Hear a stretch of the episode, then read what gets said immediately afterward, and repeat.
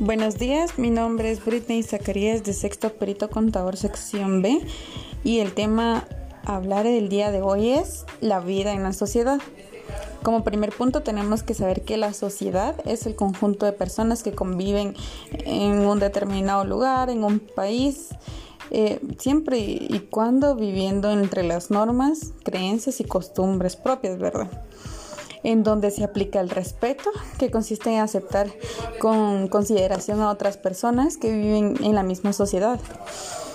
También eh, aplican la tolerancia, que es aceptar o integrar a, cada persona en nuestra vida, no importa las diferencias que tenga. Vivir en en la sociedad significa que dependemos de todos. Es más, nos volvemos humanos gracias a los contactos con los demás.